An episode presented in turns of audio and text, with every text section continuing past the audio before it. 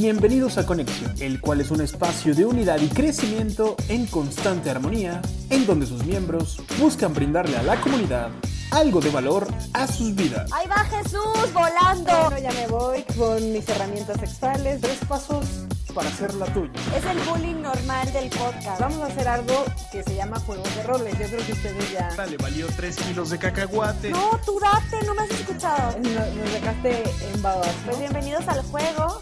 Sean bienvenidos y no se despeguen en esta aventura, porque es hora de hacer conexión. Reta tu mente. Activa tu cuerpo. Tengo que abrir a la experiencia. ¿Qué tal amigos de Conexión? Bienvenidos a la segunda parte de esta entrevista que tenemos con Melissa sobre el trastorno obsesivo compulsivo, donde estoy platicando con mi querida Adri sobre precisamente este tema y el uso de los medicamentos ¿no? para tratar este trastorno. Y no se pierdan esta segunda parte, vamos a escucharla. Vas tú, Melissa, las mujeres primero, las damas primero. No, me dijiste bienvenido hace rato. Ah, no es cierto. No me olvido. Eh, la verdad es que eh, con medicamento yo sí puedo frenarme y decir, o sea, yo con medicamento lo veo desde afuera y es como, wow, sí. O sea, sí me estaba yendo bien duro para un extremo, ¿sabes? Como Mel, mm, mm, no era por ahí. Pero sin medicamento yo estoy completamente nublada. O sea, es lo que estoy sintiendo y no hay manera de que no sea eso. O sea, si para mí que hayan pisado esa hormiga, que no es ese, ese, a ese punto, pero que me haya dejado mi novio es lo peor que me pasó y yo ya no necesito vivir porque es eso. Y me vengas a decir lo que me digas, no. O sea, no hay manera. Y con el medicamento es como, vamos a estar bien, ¿de qué hablas? Levántate. Con medicamento es como, ¿sabes? Es, efectivamente es lo que tú dices.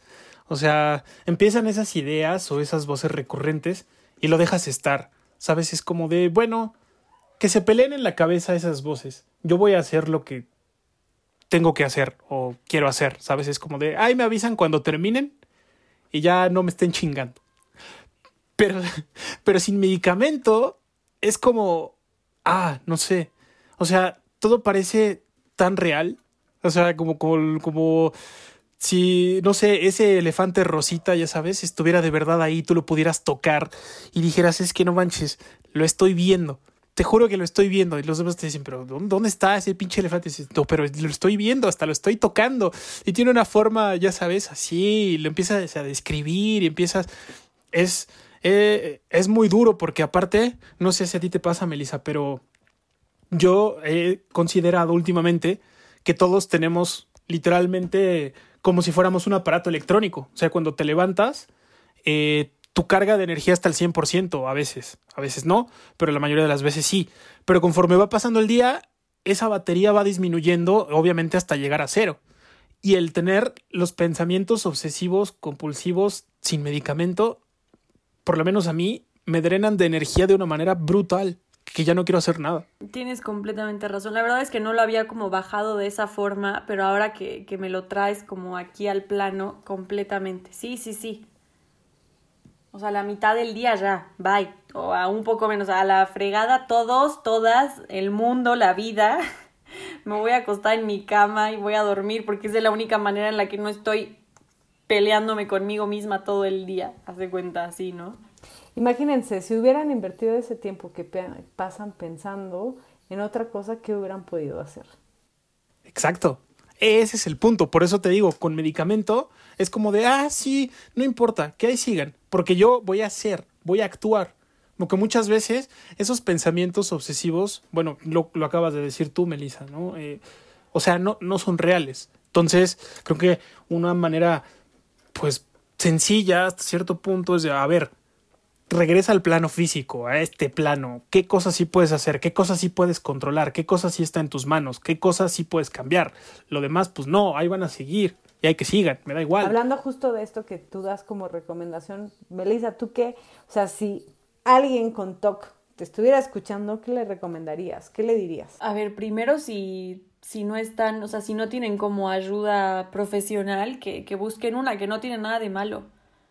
O sea, que no tiene absolutamente nada de malo, ni los hace menos, ni los vuelve locos, que ni siquiera creo como en esa, mm, como en esa definición ni concepto que le hemos dado, ni, o sea, para nada. Y que eh, en ayuda profesional me refiero tanto a ya sea como en un neurólogo, un psiquiatra o, y también ayuda mm, psicológica. Yo creo que es como lo, lo primero y, y, que, y que lo que está sintiendo lo está sintiendo y si lo está sintiendo es real. Entonces, justamente como para transformar esa realidad en algo más lindo y más llevadero para nuestras vidas es que tenemos que acudir con ayuda.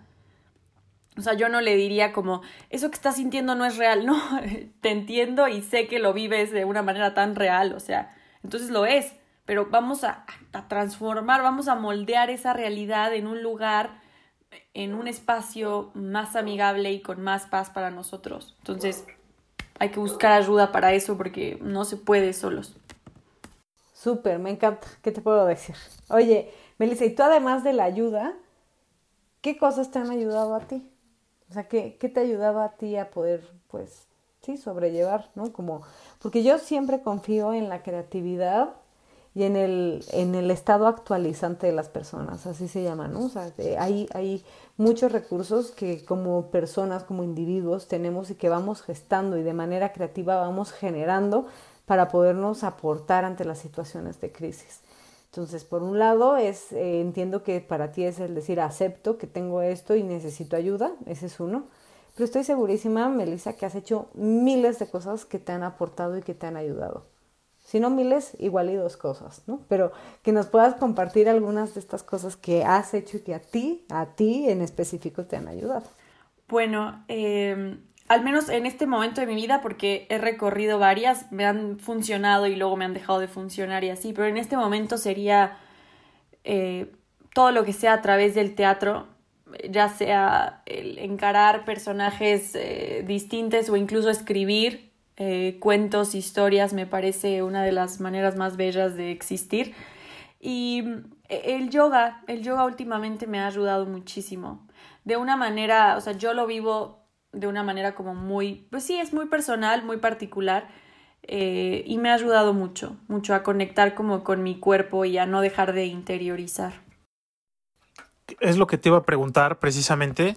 Digo, ahorita que doña Lua se atravesó y que no está doña, doña Moni por aquí, pero eh, el ejercicio, ¿tú lo has eh, utilizado como a tu favor para este talk? Uy, sí, completamente. Sí, o sea, yo sí lo recomiendo 100%, sea el ejercicio que sea. A ver, a mí no me gusta correr nada, pero me encanta bailar y descubrí esta nueva como manera que es a través del yoga y me encanta. Pero sí creo que sudar y así, ah, limpiar el cuerpo y sacudirlo es súper, súper necesario. Oye, doctora, yo tengo una pregunta ahí antes de que, de que te toque. Este, por ejemplo, ¿Tú recomiendas, o bueno, me imagino que el, psiquiatra también está en contra, pero ¿qué pasa si tú te vas quitando las pastillas y las suples con, con actividad física que te drene de energía? Pues no, o sea, porque van a situaciones distintas.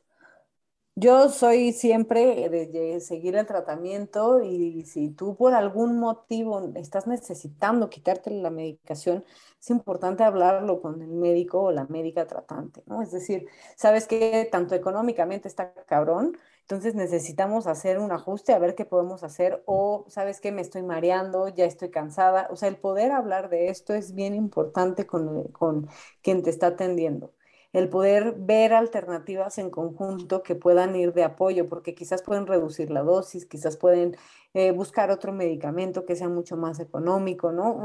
Hay muchas alternativas dentro de esto. Entonces yo siempre voy a recomendar el acudir y que vayan a, a ese proceso de liberarse del medicamento, de reducirlo de manera acompañada y que puedan exponer qué es lo que están sintiendo, por qué se quieren quitar el medicamento, ¿no? Esa es una. La otra es que no veo que uno esté peleado con el otro. Yo, yo siempre tengo la visión de que todo suma. Si tú, si te dijeron que la yoga te va a ayudar, hazla, hazla. No te quites el medicamento, pero hazla. Claro que hay ciertas situaciones que están contraindicadas. Por ejemplo, yo estoy tomando el medicamento y entonces empédate y ahí con eso se te olvida. A ver, no, porque entonces ahí sí se te pueden cruzar los cables, ¿no? Entonces, ante ciertas cosas sí es importante también acudir a, nuestro médico tratante o médica tratante y poderle exponer, oye, me dijeron, no sé, esto que decía hace rato Melissa, de la ayahuasca, ¿qué es esto? ¿No? O sea, qué podría ocasionarme a nivel cerebral, qué esto, el podernos informar antes de, porque al final, antes de que te den un medicamento, cuando tú estás haciendo un tratamiento psiquiátrico, por algo te lo envían, o sea, te hacen un diagnóstico, de ese diagnóstico es que deciden qué tipo de tratamiento farmacológico tienes, no es nada más así como, hola, ya llegué, zapito y vámonos, ¿no? O sea, no, te hacen un historial clínico y todo, entonces me parece importante como esto, no invalido las otras técnicas ni de ni de estados alterados de conciencia ni nada, porque la música, la sonoterapia, eh, ciertas técnicas eh, energéticas pueden ser de mucha ayuda y que te generan estados alterados de conciencia. Solo que puedes integrarlo todo, pero para integrarlo todo necesitas manifestarlo ante todas las personas. Entonces, a tu pregunta, Jesús, sí, haz ejercicio, haz todo lo que necesites para sentirte mejor, pero siempre llévalo acompañado y no vayas quitando uno por otro. Si se pueden sumar, pues mejor las cosas. Ahora también hay otros temas que si la obsesión tiene que ver con esa actividad que tú te estás planteando, entonces no, porque estás retroalimentando el ciclo de obsesión-compulsión. Si mi obsesión se basa en un trastorno alimenticio, por ejemplo, mi obsesión con mi imagen corporal, con cómo estoy y esto, y entonces mi compulsión es hacer un chingo de ejercicio, Claro que el hacer ejercicio no va a ser la mejor opción de esa manera porque lo voy a estar haciendo de forma compulsiva y esa compulsión está viniendo de una sensación de culpabilidad está viniendo de una sensación de culpabilidad y emoción que me generó mi obsesión y que estoy haciendo para eliminarme esa obsesión que estoy teniendo. Entonces también habrá que revisar las actividades que tú quieres hacer que no sean un producto compulsivo de esas obsesiones. No sé si me expliqué, pero por ahí va más o menos la, respuesta.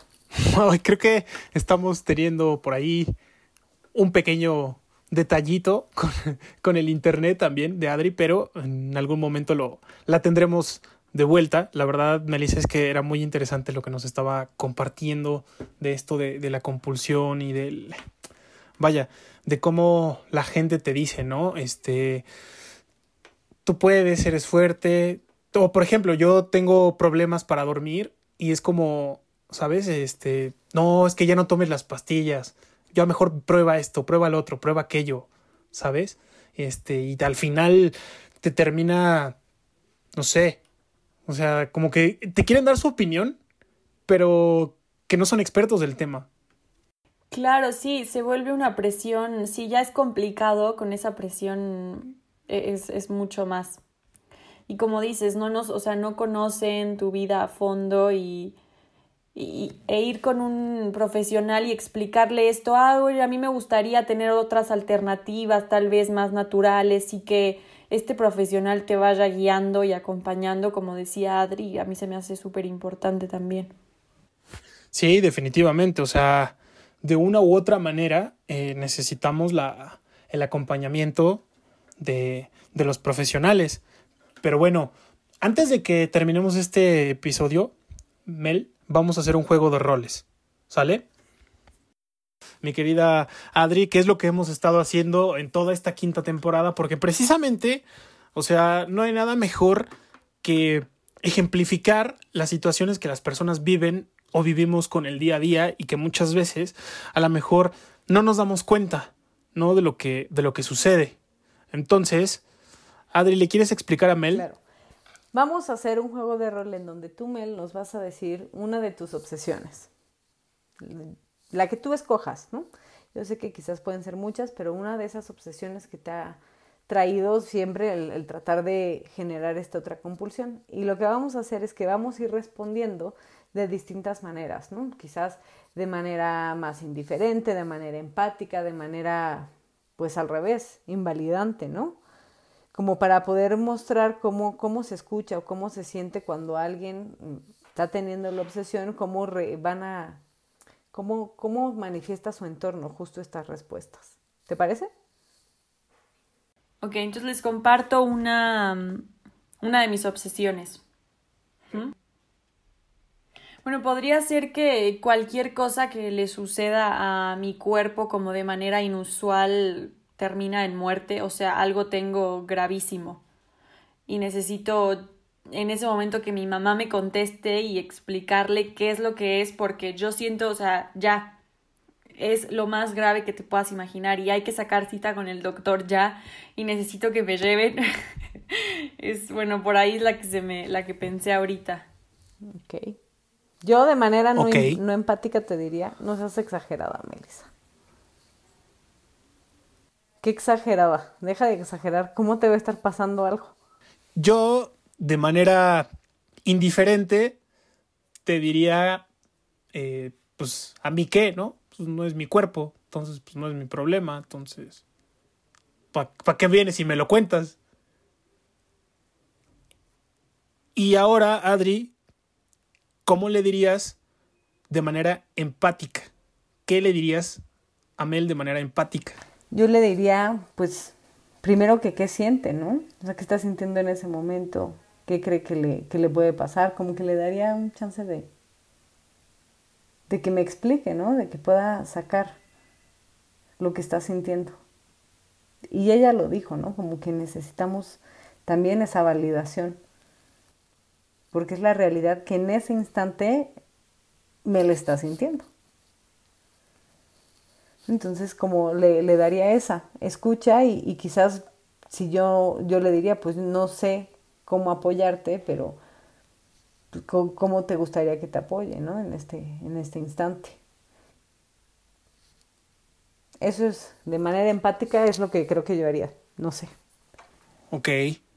Sí, digo, porque al final de cuentas, pues cada, cada uno tenemos una forma diferente de, de reaccionar ante, ante las situaciones, pero creo que acá lo que más importa, o bueno, lo que sería más benéfico, sería pues hacer una, una introspección, ¿no? De a lo mejor ver que la respuesta que dimos en ese momento, pues no fue tan funcional, o que podemos mejorar, o que, o que, no sé, a lo mejor podemos esforzarnos un poco más. O preguntarte a ti, a ti qué respuesta no te, te ayudaría. O sea, en esas situaciones cuando has estado, ¿cuál es la que más te ha apoyado en todo el proceso, tanto emocional como del mismo TOC? Pues yo creo que lo, y al menos en este tema se me hace súper complicado, es algo que todavía con mi familia cuesta bastante. Creo que lo principal es eso, ¿no? Que me escuchen y, y que, y que sientan o sea, que me den el chance de decirles, es que yo, o sea, tengo miedo, no es, no es un berrinche, no es que, que quiero llamar la atención, o sea, yo de verdad estoy espantada, ¿sabes? O sea, de verdad lo estoy. Entonces, como que puedan escuchar y, y aceptar que eso es lo que estoy sintiendo.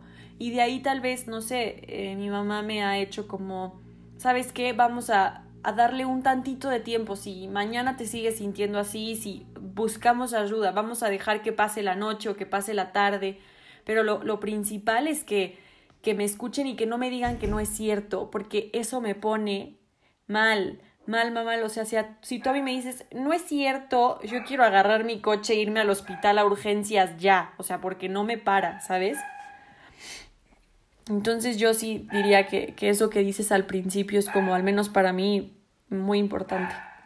A mí algo que me ayuda mucho cuando trabajo esto, Mel, yo quisiera saber tú cómo te sientes, ¿no? Porque una cosa es lo que dice la teoría y, y, en terapia y la otra es cómo tú lo podrías vivir, ¿no? Como quizás dar ese escucha y después recordar, ¿no? Que a veces, eh, pues, tenemos esta condición que nos hace pensarlo de esta manera, ¿no? Que el poder como dar, quizás puede ser esto, ¿no? Lo que está sucediendo como el poder como regresar al poder de decir esta obsesión, o sea, está haciendo una obsesión, el identificarla como una obsesión.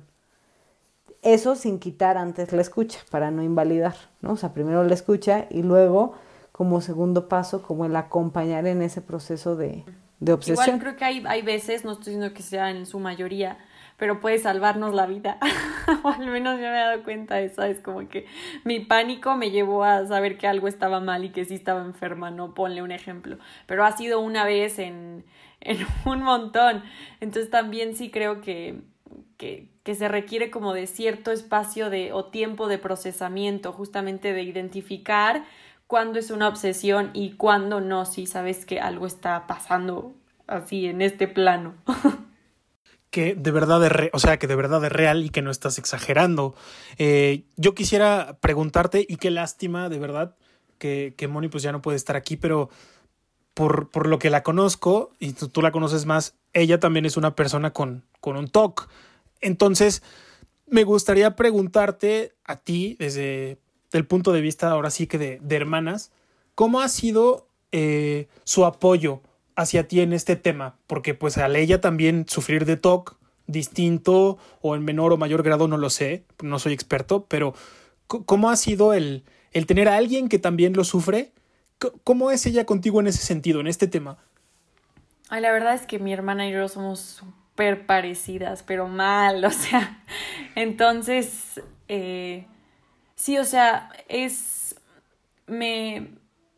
A pesar de que sí tenemos personalidades muy distintas, sí nos logramos contener mucho la una a la otra cuando, cuando es momento. Entonces, de repente yo empiezo y ella es como, a ver, ven, me aterriza cuando tiene la oportunidad de hacerlo, ¿sabes? Porque es un humano con una vida y no puede estar 24/7 para mí, eso es una realidad que de repente a mí me costó aceptar, no solo con ella, sino con toda la gente que me rodeaba, pero completamente, o sea, la contención que me da, la escucha, porque creo que es eso, como contención, me deja ser, pero ella está como aquí dejando que nada se vaya para otro lado y, y, cuando me toca a mí es, es lo mismo. Entonces creo que hemos hecho un buen equipo. Digo, eso es... es eso es... Uh, ¿Cómo decirlo? ¿No? Es como... Tú lo acabas de dar la clave con esa palabra de equipo, porque yo creo que es uh, hasta cierto punto benéfico cuando tienes en tu familia muy cercana alguien que tiene un, no sé si un padecimiento, no sé si se le puede llamar padecimiento, Adri, pero que, que vive una situación similar a la tuya, ¿no? Porque, no sé, a la, o a lo mejor yo estoy pensando mal y no por eso quiere decir que seas empático con el otro, la otra automáticamente. Bueno, no, depende, porque si las dos están activadas igual se retroalimentan. ¿No? Sí, sí, sí. O, o, de repente la obsesión te hace estar muy enfrascada en esa misma y ya no puedes ver lo que está viviendo el otro o lo que entonces te da igual, ¿sabes? Como que realmente no lo ves. Entonces si la otra persona está sufriendo, pues no la estás apoyando tampoco, pero porque estás así inmersa en el mismo pensamiento. Entonces sí, no es forzosamente así. Pero es verdad que cuando has atravesado eres más sensible, ¿no? Como eh, ante este tipo de situaciones. O cuando te has hecho consciente, yo diría eso, cuando te haces consciente de que puedes ser vulnerable ante ciertas condiciones mentales, ¿no? O sea, de, de tu mente, cuando te eres más sensible, generas más conciencia de esto, es más fácil quizás el poder ser más empático cuando alguien más te cuenta lo que está atravesando. Eso sí lo he podido yo quizás ver. Pero sí, las dos están activadas, las dos enfrascadas en su rollo.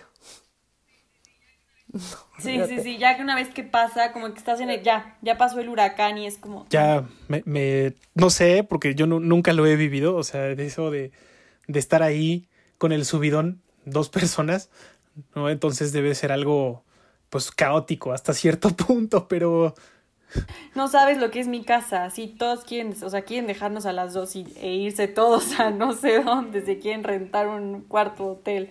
Sí, sí, también para las otras personas. Ah, eso, vuelve... eso es muy, es muy enriquecedor lo que nos estás diciendo, porque precisamente, Adri, para, para ir cerrando este episodio, pues bueno, a ver, ya sabes, la típica técnica accionable para pues esto, el TOC. Levanta el teléfono, abre tu computadora, busca ayuda profesional. Eso es lo más accionable que puedo decir. Porque mmm, es bien complicado el TOC por ansiedad. ¿no? Hay muchas técnicas que yo les puedo decir, pero considero que de todos o de muchos de los trastornos de ansiedad es uno de los que también necesitan mucho acompañamiento en la resolución. Y también pues a veces pueden tener recaídas, ¿no? Entonces se necesita tener un plan de recaídas también. Si yo les pudiera decir como de manera general en terapia, que es lo que pudieran llegar a encontrar, pues es que se vuelvan expertos en su propia obsesión, ¿no? O sea, es como, es parte de lo que se hace, ver, y el que puedas identificar, identificar en qué situaciones se te activa, ¿no? Con qué frecuencia, cómo reducir esa frecuencia, cómo disminuir la intensidad de, de la emoción que se asocia a esas obsesiones, eh, vas a ver cuál es la amenaza real detrás de ese pensamiento, ¿no? Porque muchas veces está un pensamiento, pero la interpretación de esas situaciones o de esos pensamientos es lo que intensifica la frecuencia de la preocupación eh, de, obsesiva. Y de ahí te van a dar como quizás otras herramientas y estrategias para lidiar contra ese miedo que no sean compulsiones que lo único que hacen es como ah, aligerarte la ansiedad en ese momento y que vuelva a aparecer otra vez el tipo de obsesión. Entonces es prácticamente como lo que aprendes en terapia o lo que puedes ir llevando para poder como gestar mejor cada vez que te suceda esto a ti y que tengas más herramientas o distintas maneras de lidiar ante este tipo de pensamientos obsesivos. Y a mí me gustaría, Mel, como la invitada, que tú nos platicaras, digo, ya que Adri explicaba esto de, las técnicas accionables, me gustaría que tú nos compartieras con el público qué es lo que has aprendido en tu vida y en tu terapia con este tipo de, de obsesiones para que otras personas que a lo mejor que nos están escuchando se puede ser que se sientan identificadas. Eh, bueno, el, el, primer, la primera, así como lo que se me viene a la mente de, de primera, que suena muy fácil, pero no lo es para nada, es eh, aceptarlo. Yo sé que suena como muy, ah, bueno, lo acepto y ya, pero cuesta un montonal, de verdad de que pasito a pasito, o sea, no creas que hoy te levantas y, bueno, ya lo acepté y listo, para nada. Eh, eso y, algo que dijo Adri me pareció, porque me acordé mucho de algo que me dice mi terapeuta, que es identifica qué activa estas obsesiones, que activa estos sentimientos que te llevan a estas obsesiones, ¿sabes? Entonces yo también ya estar mucho más alerta de mí misma, como en qué situaciones me encuentro o vivo que activan esto, por qué lo activan también, ¿no? Como empezar a, indagar un poquito en mí, por eso digo que la introspección a mí se me hace vital en, este, en, toda esta vida. Em, y eso yo creo, mira, algo que, no quiero decir que tiene algo bueno, porque no sé, o sea, al final, al final hay mucha gente como que, que sufre y que la vida se vuelve muy complicada, pero una vez que, que ya no, que ya, que ya no estás en ese tormento, a mí el TOC me ha dado algo que, que veo que de repente no lo veo en, en todo el mundo, es como el, el conecte conmigo misma. Entonces, creo que esa herramienta puede ser como a favor. O sea, estar tan, tan presente en mí y tan alerta de mí misma me ha llevado a cosas pues bonitas, ¿no? A través del tiempo y con procesos, pero pero sí, tampoco tampoco quiero decir que es lo peor que me ha pasado porque pues no. ¿Y cómo le has hecho para ya nos platicabas, ¿no? El teatro, pero para cada vez más estar en contacto contigo misma. Mm, bueno, a mí la bueno, ahora sé que se llama logoterapia, pero para mí era sencillamente escribir, pero creo que escribir ha sido una de las maneras como con las que más me he encontrado, o sea, literal de diario, todos los días, todos los días, todos los días. Eso y, y, escucharme, silenciar el mundo y escuchar qué eran, o sea, con atención, escuchar estos pensamientos, así con plena atención, ¿qué me están diciendo?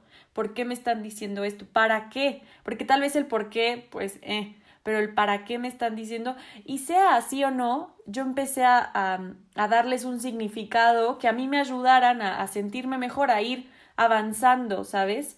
Y eso también creo que es como importante, darles un sentido. Los para qué. Uy, me encanta, ya me lo anoto. Esto del diario, recomendable, altamente recomendable tanto como fluya como también diario de obsesiones. Oye, eso no lo había pensado, o sea, tener dos diarios, un diario del día y un diario de obsesiones y compulsiones para ver. Sí, porque tu vida no es nada más las obsesiones y compulsiones, tienes mucho, un mundo interno muy rico, además de las obsesiones y compulsiones. Que eso es súper importante, como que también somos más que eso, o sea, también no, no decir, yo soy solo esto, no, es como, somos mucho más, entonces Eso también es bien bonito. La, la verdad es que esta plática, Mel, ha sido bastante agradable, provechosa para nosotros. Eh, esperamos que esta sea la primera de muchas pláticas que tengamos contigo, ya no tanto de, de este tema, sino de tus proyectos. Oye, Mel, ¿cómo te pueden encontrar a ti? También porque a veces el, el, saber que hay otras personas que pueden entendernos, ¿no? Nos pueden ayudar y también que compartas tus proyectos. ¿Cómo te podrían encontrar las personas que nos escuchan? Ah, pues mira, en Instagram estoy como Flores con doble S al final, Melisa con doble S también. Ese es mi usuario. Eh, en Facebook estoy como Melisa Salazar y, y nada, ahí me, si me escriben un mensajito para que, me, para que les pase mi número, se los paso abiertamente. Y cuéntales no del maravilloso proyecto de, de, de plata que traes. Bueno, ya que abres el espacio, pues nada, empecé hace poquito un, un negocio de, de, plata de Tasco, Plata 925, porque me quiero estudiar a Argentina el año que viene y pues andamos ahí ahorrando el billullo para que salga el viaje, el sueño. Así que si tienen un, un, regalito pendiente, si tienen ganas de un anillo que no les ponga verde el dedo, un collar, el arete que no, le, que no les haga alergia, pues también ahí me escriben les paso el catálogo. Pues bueno, ahí está, amigos de, de Conexión. Eh, esta oferta, la verdad es que no, no se la pueden perder. Yo también ya vi una que otra pieza cuando tuve la, la oportunidad de ir allí a la casa de estas chicas. Y pues bueno, doctora, ¿dónde nos pueden encontrar en el podcast? Ay, me la cambiaste, pero claro que sí. Nos pueden encontrar en Conexión el podcast, en Instagram, así estamos, y en Conexión Reta tu mente y Reta tu cuerpo en Facebook. Y a ti, ahora sí, a ti ahora sí, ¿dónde te pueden encontrar? En sexóloga.psicóloga, en tanto en Instagram como en Facebook. ¿Y a ti? Y a mí, pues bueno, ya saben que me pueden encontrar en Instagram y en Facebook como Jesús Daniel Hernández, tanto en Instagram como en Facebook. Y bueno, Melissa, ha sido un placer platicar contigo. Adri, como siempre, contigo también, un gusto. Y pues bueno, Moni empezó con nosotros, pero por razones de fuerza mayor no se puede despedir ahora con su clásico Adiós Juan, pero nos, es, nos estamos escuchando y viendo en la próxima emisión de este espacio que es Conexión, que es Reta tu mente. Y ahora me toca decir activa tu cuerpo. Gracias, Melissa. Gracias a ustedes, un placer. Nos escuchamos en el próximo episodio. Bye bye.